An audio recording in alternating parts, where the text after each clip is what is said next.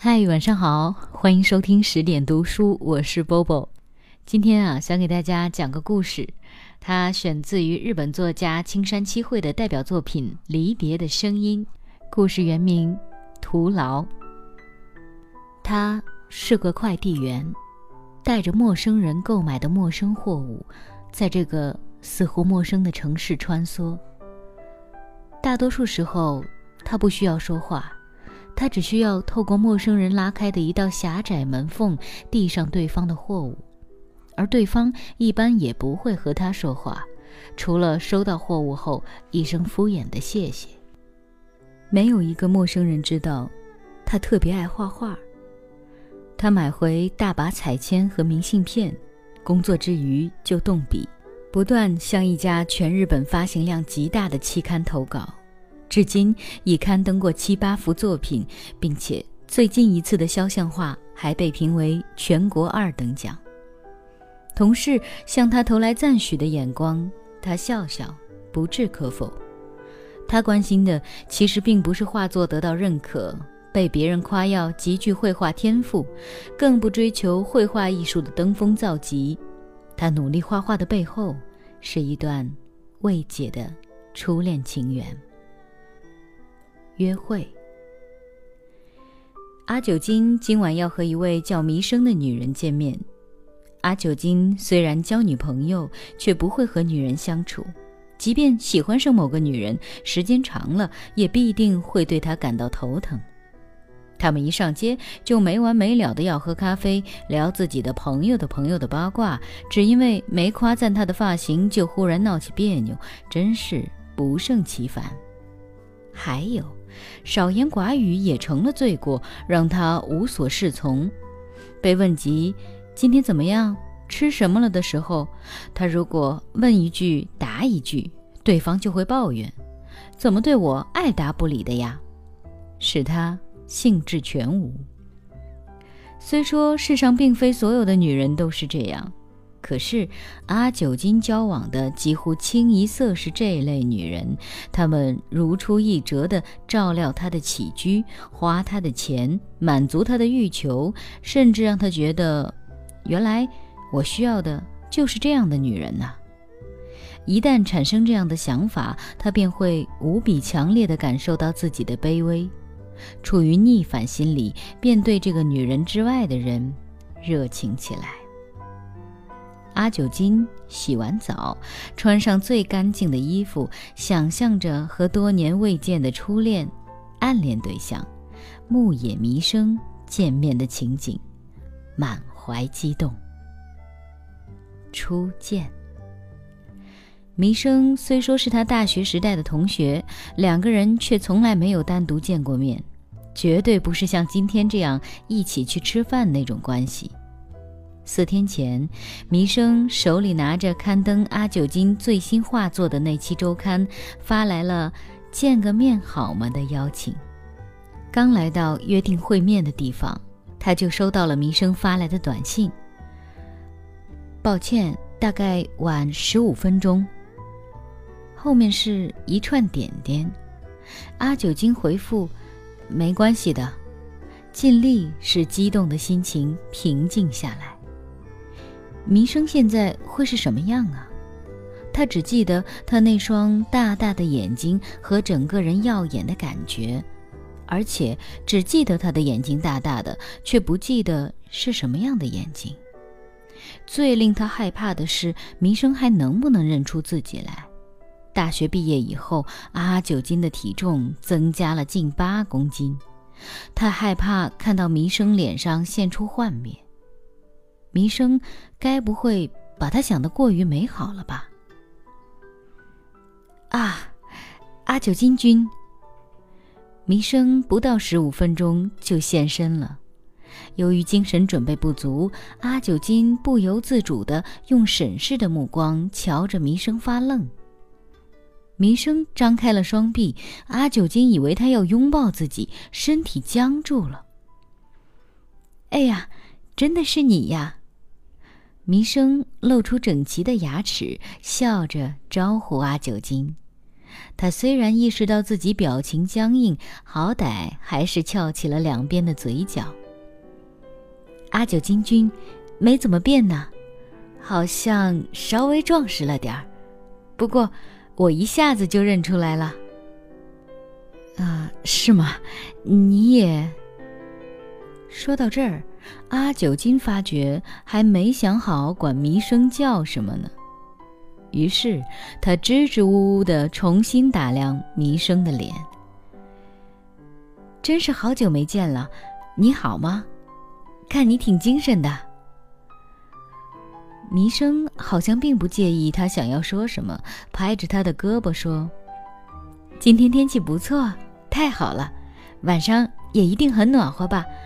待会儿咱们去看樱花好吗？”“好啊。”不过，咱们还是先去那边找个地方吃饭吧。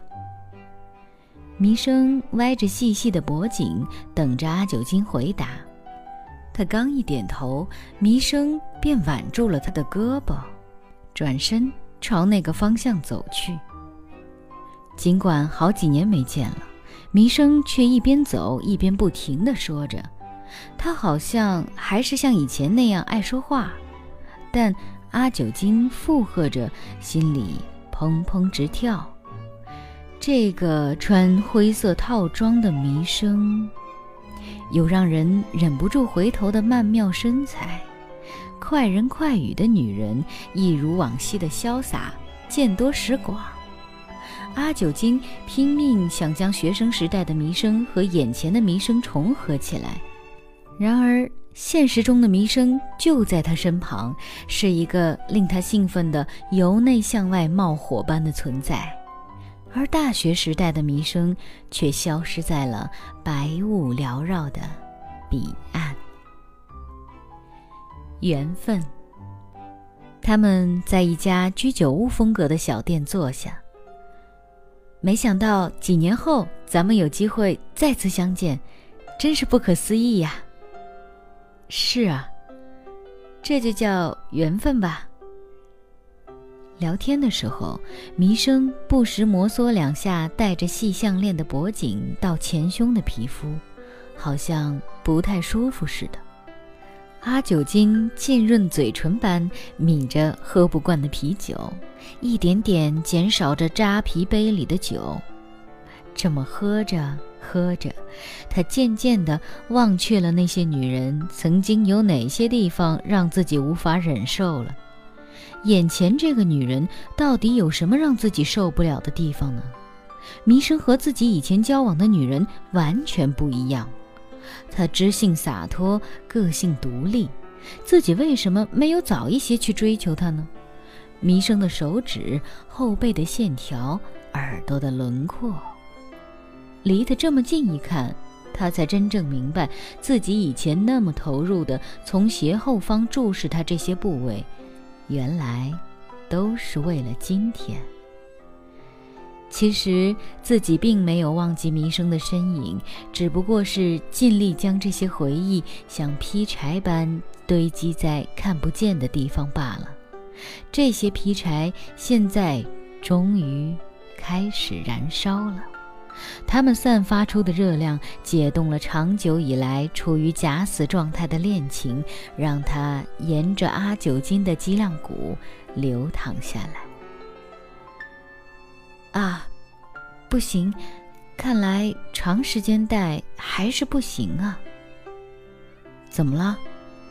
这个项链呗，因为今天要和阿九金君见面才戴上它的，看来还是戴不了。这几年我金属过敏的厉害，也许工作太累了吧。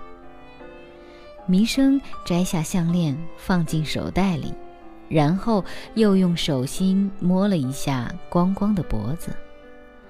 阿九金在几十厘米之外瞧着他发红的脖子，确信他心里也在起着某种变化。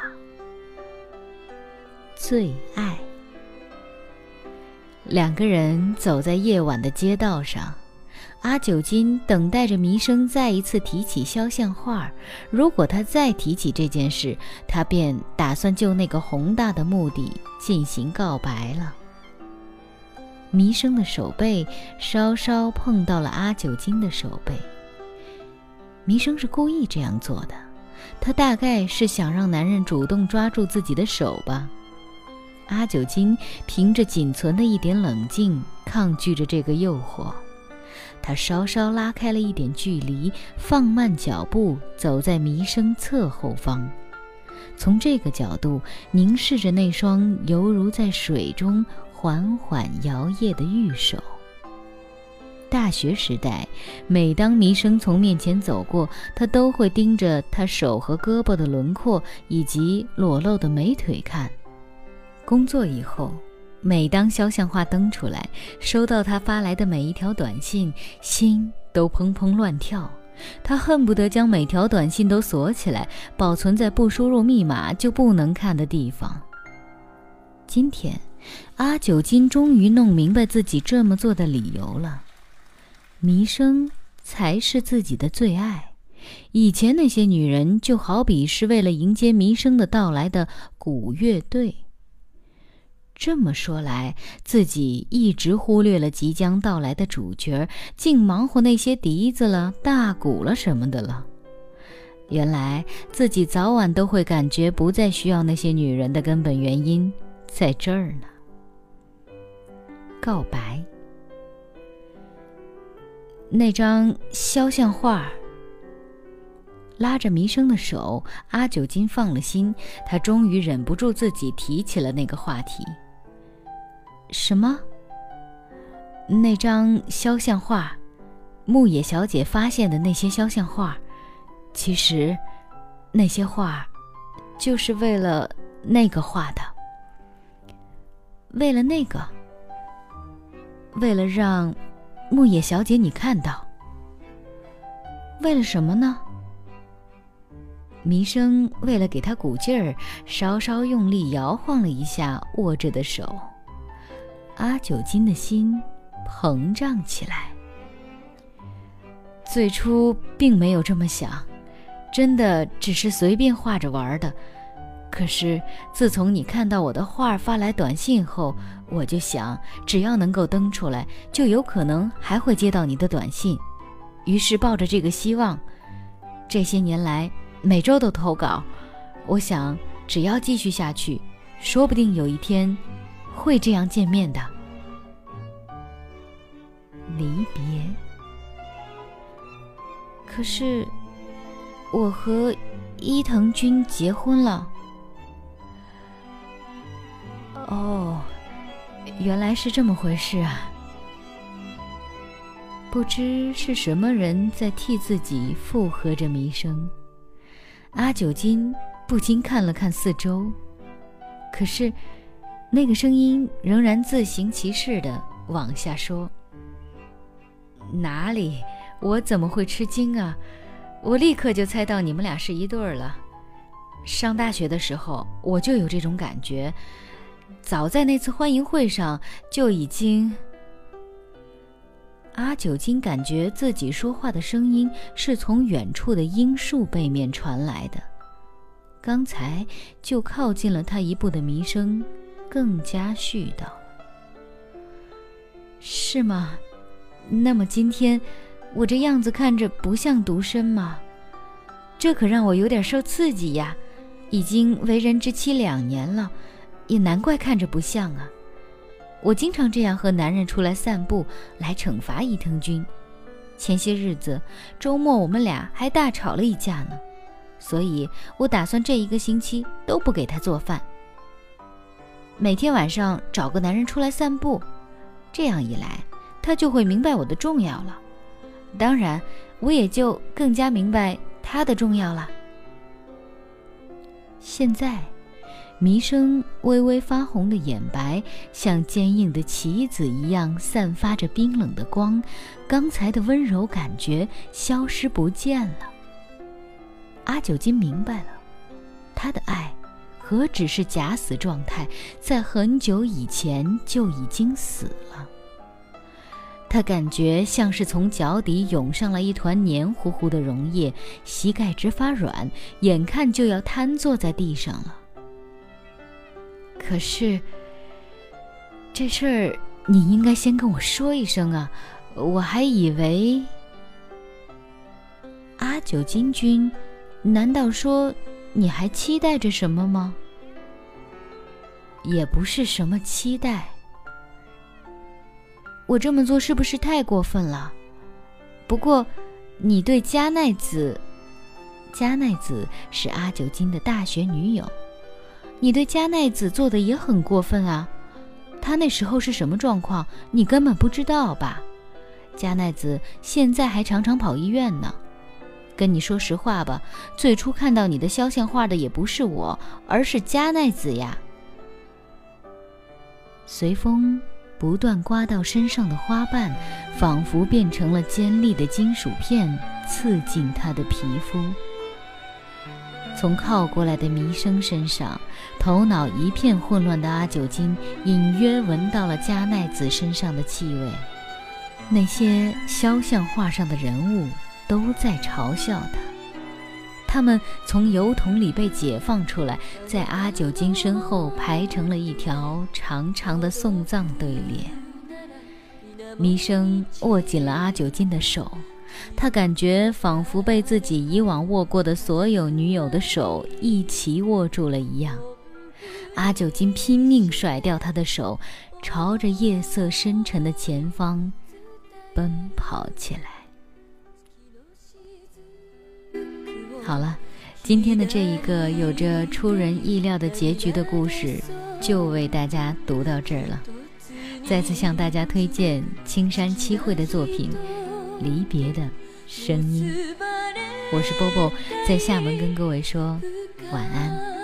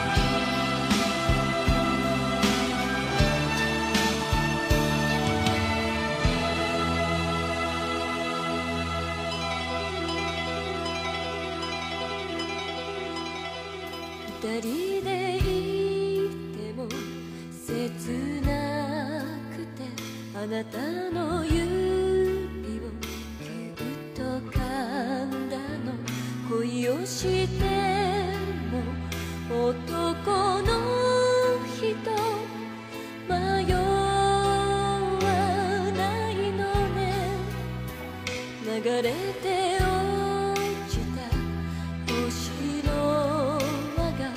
ての泉波を立てればかけた月は寂しさ。